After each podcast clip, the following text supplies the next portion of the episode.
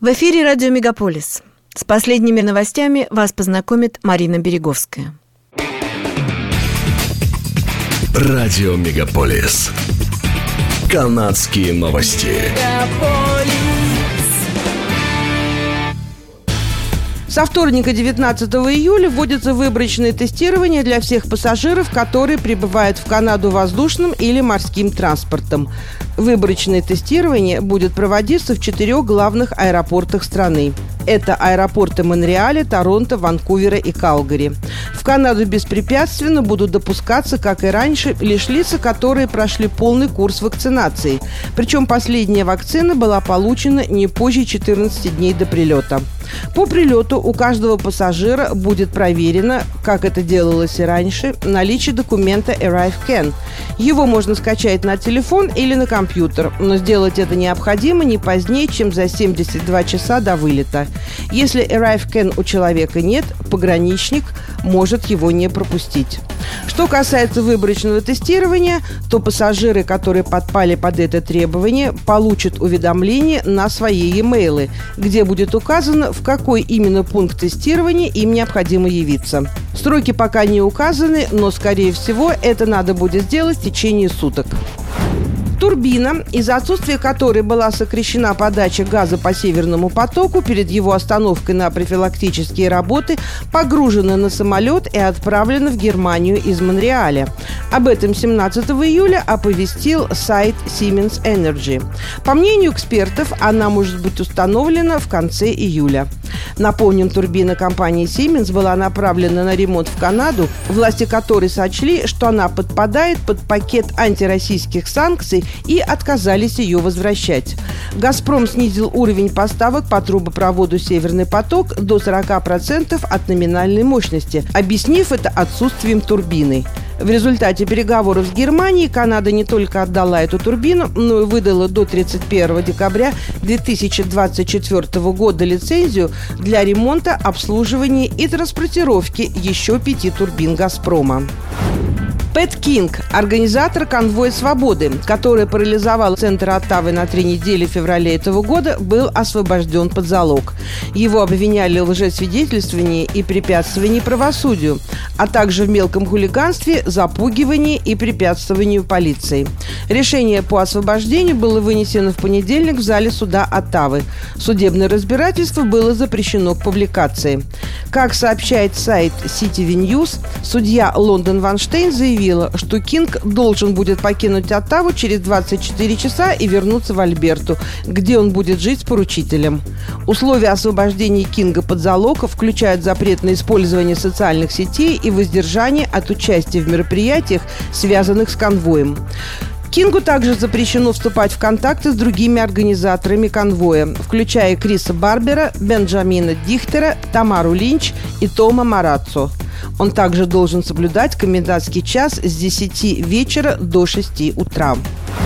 Врачи предупреждают о проблемах в системе общественного здравоохранения на фоне закрытия отделений неотложной помощи и наплыва пациентов, пишет издание Global News. По словам доктора Ракху Венугупала, Пациентам приходится долго ждать оказания помощи, тогда как персонал не справляется с наплывом больных.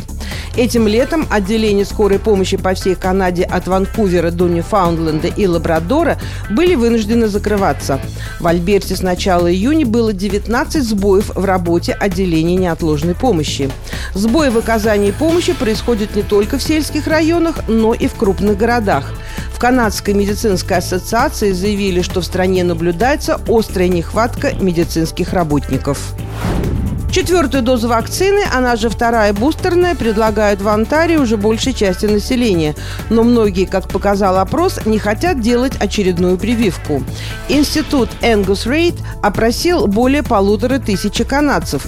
Трое из пяти ответили, что готовы и хотят сделать следующую прививку, когда она будет им доступна.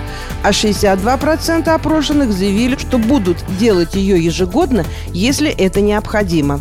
Согласно тому же опросу Angus Rate, не все канадцы уверены, что очередные прививки защитят их от COVID-19 и его новых вариантов.